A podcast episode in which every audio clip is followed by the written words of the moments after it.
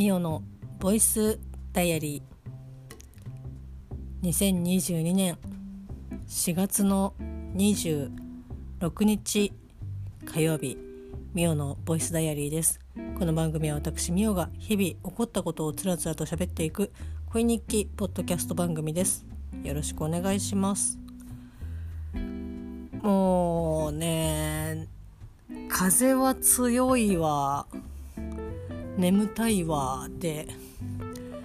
ちょっともう本当に体力のこう目減りがやばい感じなんですけど今日は一日ですね。ずっと納品書をひたすら打ち込むという作業をやっていたんですけど非常に疲れました。で、まあ、今日7時までだったんでああもうこれで終わってでまあ明日もお店だからとりあえずパソコンも置いて帰れるしもうすぐに帰ろうっていうふうに思ったんですけどなんか明日から始まるイベントで1階の陳列してある商品を、まあ、転換させる作業があってで最初私は頭数に入ってないのかなと思ってもう帰ろうとして何だったら店も出てあもう帰ろうっていうふうに思ったんですけどいや待てよと、まあ、その転換作業をする連絡を全体で回ってきた時にあそういえば私の名前も入ってたなみたいな。こう誰々さんとみおさんお願いしますねみたいな感じで連絡が入ってたような気がするなと思って。えー、見返したらやっぱり入っていてえこれってもしかして転換作業は私も手伝う感じなのかなと思って。でこれで帰ってもよかったんですけどその向こうがその私も頭数に入れてた場合えなんかあいつ勝手に帰ってんだけどみたいな感じになってしまう恐れがあったのでいやマジかと思って。で戻ってでもその作業やってる人に「あの転換作業どうすればいいですか?」っていうふうに尋ねたところ「あ手伝ってくれるんですか?」っていうふうに言われて、まあ、どうやら、えー、私は頭数に入ってなかったみたいで。おおって思いながらただもうあじゃあ帰りますっていうふうには、まあ、人手が足りてないことは事実なのでああ何やったらいいですか？みたいな感じで、まあ、ちょっとね手伝いをしましたけど、まあ、それもあって帰るのも遅くなりちょっとね最後の最後でドカンと疲れる作業が出てきたなという感じでございます。あのね水の音も結構入るから。え聞いてる？なんで？はい、えーまあ、そんな感じでもうこれをね撮ったらもう泥のようにね寝ようかなっていうふうに思ってますけど、まあ、さっきこのね風が強いというふうに言いましたがなんかこう湿度もちょっと出てきたりとかして、まあ、雨降ってたりとかっていうのもありましたけどなんかちょっとねやっぱベタつくんですよね少し。うん過ごしにくい時期に突入し始めているなという感じでございますけど皆様いかがお過ごしでしょうか。さてですね昨日ちょっとお話をしました浅田二郎さんのですね日輪の遺産まあちょこちょこ、まあ、通勤の途中とかこう読んでたりとかするんですけどあのねいや面白いっすわ。あの本当に。ちょっと自分が思ってた雰囲気と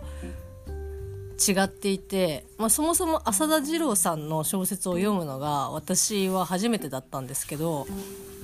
なんとなくこう堅苦しい感じの文章を書く人なんだろうなっていうふうに勝手に思い込んでいたんですけどなんだろうな。全然そんなことなくて結構おやすみなさい。なんか結構割と柔らかい感じその、ま、私もそんなにいろんな人の小説を読んでるわけじゃないんですけどあれなんかちょっとなんかイメージ思ってたのと違うみたいなあれ意外とこう人当たり良さそうみたいな感じでこう読みやすいんですよね。ちょっとびっくりしましたね。でうわ面白いって思って、えー、と読み続けてるんですけどまあまああの読む時間がねそんなに取れないのでそこまでね大幅にこう進むっていうことはできてなかったんですけどなんかね私の中でこう小説を読んでる時とか、まあ、皆さんもこう小説こう読んでる時とかって頭の中でその登場人物だったりとかその描写とかねその風景とかをまあなんとなく、えっと、イメージ頭の中でイメージして、えっと、話を読み進めてるとは思うんですけどなんかねこのあ今までであんまりそういったことないなって思ったのがこの日輪の遺産が、えー、に23に出てくる登場人物がねすごいあなんか浦沢直樹の世界に出てくる人たちみたいみたいな感じでもう私の頭の中ではこう勝手に、えー、浦沢直樹のなんかこうちょっとなんだろうな汚い感じのおっさんと神経質そうな、えー、男の人みたいな。なんかね、多分絶対無理だと思うしそんなことはねまあ0%ではないですけど限りなくゼロに近いのであの実現はしないと思いますけどなんかこうこの日輪の遺産を浦沢直樹さん書いてくれないかなっていうそのコミカライズ的な感じでなんか書いてくれないかなっていうすごくねその内容が浦沢直樹さんが書かれるようなこう世界観にすごく似ている感じがするんですよね。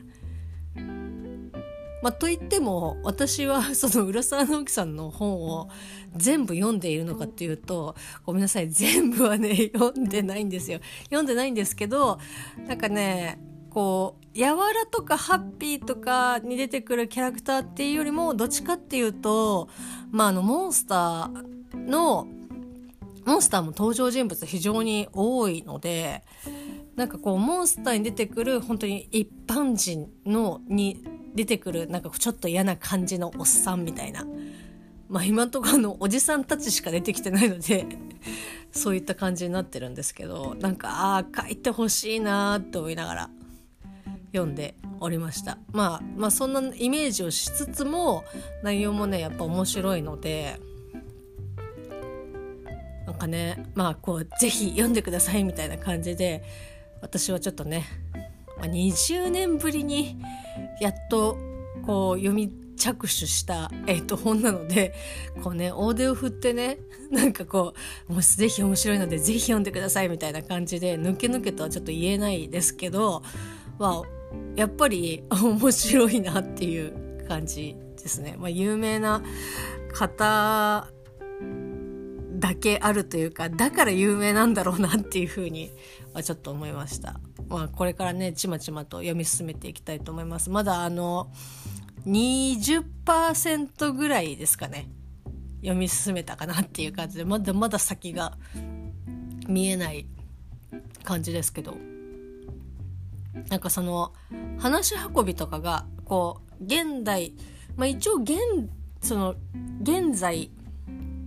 と過去をまあ行ったり来たりしていて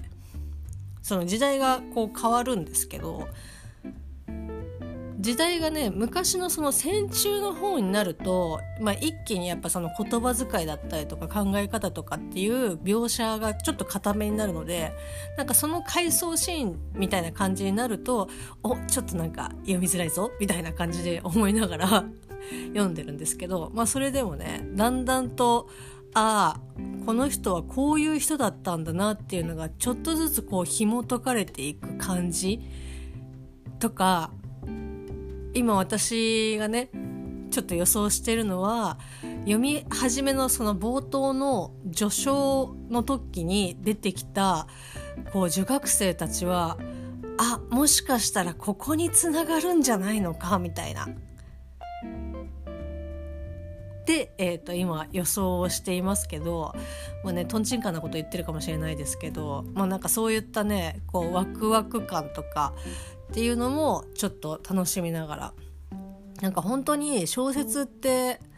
やっぱ読むのってまあこう普段からねこう読んでる方だったらそんな苦じゃないかもしれないですけど、まあ、久々に読むとかまあ読んでる冊数そんな多くなかったりとかすると、まあ、やっぱり大変労力はかかると思うんですけどでもやっぱ読み終えた時の楽しなんかこう達成感だったりとか読んでる途中のこう想像する楽しみだったりとかなんかこうやっぱね一気にこうドカンと山場みたいなこう本当に見せ場みたいなところとかこう読者をうわって驚かせる瞬間ってやっぱあってなんかその時その喜びってなんだろうな漫画とか映画とかともまた違うというかやっぱ時間をかけてこう手塩にね育ってたじゃないですけどこう読んだ人しか味わえない感覚なんじゃないのかなと思って。まあ、ざっとのねそのあらすじとかお話とかは多分まあサイトとかあのどっかねあのネットとか探せば全然あると思うんですけどやっぱこうねちょっとずつ読んでって自分の足でこの目で進んでいくっていうことがあってこそのその結果に対する感情なんじゃないかなと思って。やっぱねそういったのを一回味わってしまうとうんやっぱ小説ってやめられないなと思って。やめられないなっていうほど読んでないですけどでもやっぱりそういったのが味わえるということをまあ事実として知っているとこういろんなねその次に読む本だったりとか今まで読んだ本だったりとかしても読み始めの時にいやきっと大丈夫。あのこのまま続けて読み続ければ絶対にどっかこう自分がねあこれだよ待ってたよっていうのが絶対に来るからっていう風に、まあ、自分に言い聞かして、まあ、いつも読んでるんですけど非常にですね面白いです。これからが楽しみです、そしてですねまあ本日をもちましてというか、まあ、私は本当にぜひですねまたやってほしいなっていうふうに 思っているんですけどえーと、我らがポッドキャスト番組「大々だげな時間」のですね、えーと、2巻手に取るバトルが、えーと、本日の配信をもって、まあ、無事、えー、と終了というか勝負がついたということで、えー、今回今日配信されたのが、えー、フリー部門。なんかあの多分本当にすごくきっちり決めてないからだと思うんですけどこうちょいちょいなんかこう少女漫画枠とか少女漫画部門とかこう言い方がちょっとずつね あの変わってたりとかするところとかもなんかあ面白いなって思いながらなんかでもその気持ちはすごくわかるっていう感じで聞いていたんですけどまあ今日ね、えっと、フリー部門の、まあ、決着がついたということで。これはね、えーとまあ、一応ちょっとネタバレになってしまうので、えー、まだねお二人がこう選んだ本とか結果とかね知りたくないよという方がいらっしゃったら是非ダゲな時間の方をね聞いていただければなというふうに思っております。はい。そうです。えーと、今回、えーと、フリームボンで、えーと、それぞれがお二人がね選んだ漫画がですねおかゆさんが まあなんかもう本当に まあね少女漫画部門の時に柴犬さんがまあ西恵子さんの「タータン」を選んでたからまあこれでお互い様かなっていうふうにちょっとまあね思うんですけどそれでもいやうんあえそれはいいのかって思いながら、えー、聞いておりましたが岡谷さんが選ばれたが選ばれたのが「まあ、駆除の滞在」という、まあ、闇金牛島くんを描いてる方の、えーと、新しい、えーと、漫画なんですけどえー、私はこれ、まあ、読んでなくて、まあ、読んでなくてっていうのは、まあ、正直、えーと、闇金牛島くんの漫画をあれは多分関数でいくと多分1巻2巻ぐらいまで読んだんかなただ読んで面白いけどもうちょっと読みたくないなっていうそのあまりにもこう闇が深すぎてというかこう救いがない感じがまあこれが現実ねあの柴犬さんもこうおっしゃその今回の配信でおっしゃってましたけどこう自分の足元にねこう穴がね落とし穴がいっぱいあってこうすぐ近くにあると。だからその他人事ではない話。いつ自分がそこに落ちてもおかしくないえーと、世の中だったりとかするんですけど、まあ、そういったのを、まあ、闇金牛島くんとか、まあ、今回の九条の滞在とかで、まあ、書かれたりとかしてで、まあ、そ割とそういった感じの、えーと、お話を書かれる、まあ、漫画家さんなんですけど、まあ、そういったのもあってちょっとねあの読んでると本当に気分が牛島くんの方は本当に気分がねなんかどんどんなんかあ辛いっていう風になるので逆にその闇金牛島くんを書いてる人だから九条の滞在ちょっと読むのうんっていう感じだったんですね。ただなんかまあ私が普段まあ聞いてるラジオとかで、まあ、スポンサーが小学館だっただったりとかするので、まあ、仕方がないんですけど、まあ、結構九条の滞在のその宣伝をよくやっていてでまああの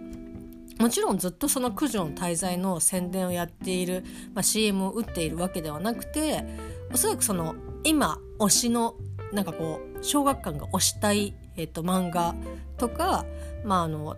それがね 流れてるのがあの私が聞いてるあの深夜ラジオのあの伊集院光の「深夜のバカ力で」えー、と流れてくるんですけど。まあ、なのでちょっと年齢層高めの漫画をね CM 打ってたりとかするんですけど、まあ、そんな感じで九条の滞在はよく聞いてたんですよ。なんかいい弁護士は性格が悪いってあああれかみたいな感じで。なのでちょっとあの岡谷さんの九条の滞在を聞いた時にああああっていう、えー、と感じでした。はい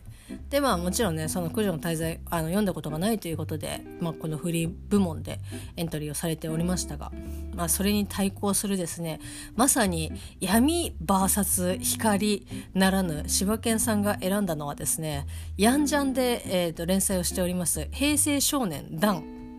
えー、この方の作品を正直えっ、ー、とまあ絵を見てああれ描いてる人かなと思って調べたらあやっぱりって思ったんですけどあの名前が出てこない。タイトルの名前が出てこない。あの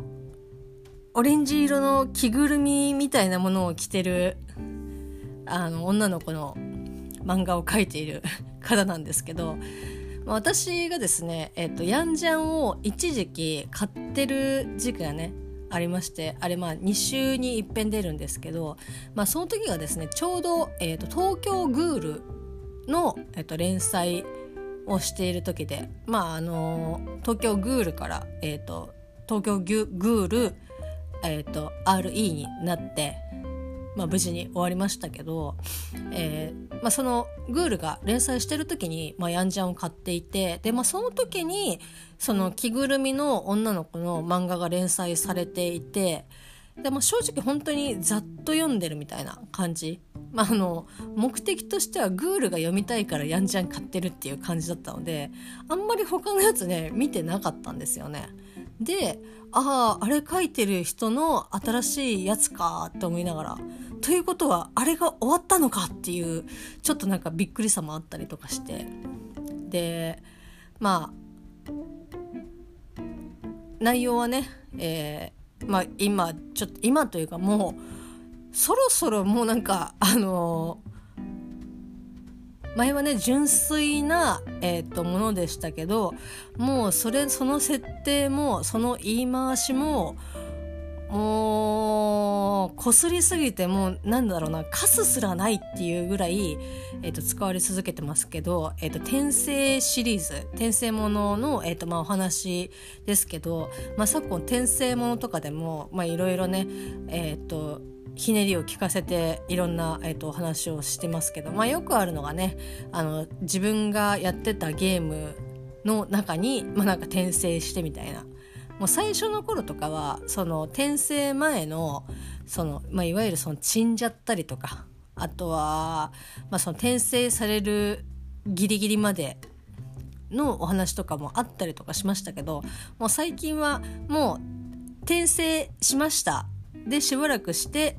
で実は過去こういうことがあってっていうのを3コマぐらいで終わらせるっていう。あまあそこはねもう省いていいとは思うんですけどっていう感じで。こういろいろひねりを利かして、まあ、転生して美少女に転生したけど中身こうサラリーマンのおじさんだったりとかいろいろあったりとかしますし、まあ、そもそもその日本人がゲームの中に転生したゲームのキャラクターだったとかじゃなくて、まあ、もう一回その同じ、えっと、世界の中でまあ、死んでもう一回人生をやり直す系の、まあ、お話とかもね、まあ、あったりとかしますけど、まあ、転生とはちょっとまた違いますけど、まあ、あのこの「平成少年ダンの」えっと、お話は割とその転生ものでもまあ、後者後者というかその同じ世界観でもう一度人生をやり直す系のものとえー、転生したら、えーと、ゲームのキャラになっちゃいましたっていうのの本当にミックスした、えーと、感じのお話なんですけどまあなんですけどっていうふうに言ってますけど私は読んだことがないんですけど まあそのね柴犬さんがそう、ね、説明でおっしゃってましたけどなんかああまああの言ったらまあこう結構よく聞く話の漫画だなというふうに思って聞いてたんですけど。あのその作者の方のウィキペディアを見て、まあ、それこそねあの柴犬さんがこの漫画を、えっと、選んだのはただ一点のみという、まあ、帯に、えー、ラッキーマンの作者の方が、まあ、すごくまあこう絶賛しているコメントを、えっと、帯に寄せていて、まあ、柴犬さんが、まあ、この人が言っているのであればっていうのでただそれだけで、まあこう選まあそれが一番決めてっていうので、まあ、選ばれたみたいなんですけど、まあ、それと同じぐらいですね。私はちょっとなんだろう作品云々とかよりも別のところであこれはちょっと読まねばっていうふうに思ったのが、まあ、1点あるんですけどえっとですねこれなかなかないというかまあなないことはないんですけど探せばね探せばあるんですけどこうやって話題になってる中でその書いてる人との共通点があーって思ったのがえっとですね私と全く、えっと、同世代というか同い年の作者さんというか漫画家さんでまあねウィキペディアにも書いてあるからいいんですけど86年生まれまあ、本当に私と私も86年生まれて、まあ、今年ね36歳になりますけど、まあ、同い年なんですよね。でかつ、まあ、同い年の人がこんなね漫画で売れててすごいなっていうなんかこう自分何やってんだろうっていう気持ちもちょっとあるんですけどまあまああのとりあえずもうその同い年かってもうそれだけでもかなり興味が湧く。というか何だったらあのその一点のみでちょっと読んでみたいなっていう感じがあるんですけどまあこう作中に出てくるまあこう懐かしいものとかもおそらくまあ、ドンピシャというかその人が懐かしいなっていうふうに思っているのであれば多分私も絶対懐かしいって思うんだろうなっていう感じで。まあ、ファービー人形とか出てくるあたりとかああもろみたいな感じでファービーとかって多分ねそのあんまり若い人たちとかって知らないと思うんですよね。まあ、ファービー人形私持ってなかったですけど友達持ってましたけどね。黒いタイプのファービー。ファービーいろいろね。ファービーファービー言ってて何っていう風に思われる方のために一応付け加えておきますけどえー、鳥です。鳥、まあ、鳥っぽいなんかこうなんかねギズモみたいな感じのこうちょっと可愛らしい、えっと、ふわふわした鳥で、えっと、おしゃべりできるよっていう感じの、まあ、おもちゃなんですけど当時、えー、あれは、え中学生ぐらい、まあ、小6とかそれぐらいの時に、まあ、私の小6が何年かっていうのは、まあ、計算していただければわかると思うんですけど、まあ、小6が本当に中1ぐらい中学校に入る小学校の時になんかすごい流行ってで友達が持っててただですねちょっとお目目がまあリアルっていうかアメリカとかその海外の人形とかにありそうなお目目だったりとかするのでで私はちょっとそれを見てあ少し怖いなと思ってそんなになんかこうね親にね「うわビー買って!」みたいな感じでねだることは一切なく、まあ、そのままねあのグッバイしたわけなんですけど、まあ、なので結構ね、まあ、ファービーっていうと、まあ、もうドンピシャ世代だったりとかまあちょっと作品読んでないからあれですけどまあたまごっちとかもそうですしうーんなんだろうな。他にこう上げ始めたらなんだろう。ななんだろうなっていう感じなんですけどまあでも多分おそらくその世代というかね あの通ってきた道、えー、と時代がほぼ一緒なのであもうちょっとそこだけでもちょっと見てみたいなっていうふうに、えっと、思っております。まあ、そしてまあそんな感じでもう本当に九条の滞在が闇とすればこの「平成少年ダンはまあちょっとミステリー要素もあるみたいですけど、まあ、こう光にちょっと近いのかなと思ってその闇対光、まあ、どちらが勝つのかっていうまあ、正直私は九条の滞在かなっていうふうに思って、えーと、おりましたけど、まあ、結果は割となんか意外な ところでえこういう場合 どうなるのっていう感じだったんですけどまあね是非あの本編聞いていただければと思うんですけど、まあ、結果は一応一応？うんなんかあの 多分考えてなかったんだろうなと思いますけどまあおかゆさんの、えっと、勝利ということで。はい。まあ言ったらあの一回引き分けになっちゃってえどうしようみたいな 感じだったんですけどまあでも気持ちもわかるなっていうのもあるし、えーと、岡かさんが、えーと、おっしゃっていたこう感覚もすごくわかるのでまあね本当に、まあ、読みたい方をね読めばいいんじゃないかなっていうふうに、えーと、思った次第でございます。まあ、そして、まあ、そんな感じで、えーと、おふた一応ね今回をもって、えーと、この2巻手に取るバトルの、えーとまあ、勝者勝者が、まあ、岡谷さんと決定してで、まあ、幕を閉じたわけなんですけど、まあ、2人が選んだ漫画をですねまだ全然揃えられてなくて揃えられてなくてっていうかね本屋に売ってないのねあのなんかよくわかんないけど今のところえたーたんと九条の大罪しかこう見つけられてなくて、まあ、足立と島村高校生家族、えー、スイカえ平成少年団。平成少年団はなんか新刊コーナーにもちょっと置いてなくて私が行った本屋さんが、まあ、そんなに大きくない本屋さんだったんで、まあ、だからかなと思いながらなかなか見つけることができないので、まあ、ちょっとね地道に、えー、と探して揃った暁にはまたねこのセルフ2巻手に取るバトルをねやりたいなというふうに、えー、と思っております。はいまあ、そんな感じのですねまあ、喋ってると、えー、割と元気が出てくるなっていう感じですけど本当に、まあ、約30分前喋り始める直前までもう本当に眠いっていう感じでしたがまあもうね寝たいと思います。まあ、そして、まあ、最後になりますが、えーと我が家のですね植物たちがなんかもうあの活発になりすぎて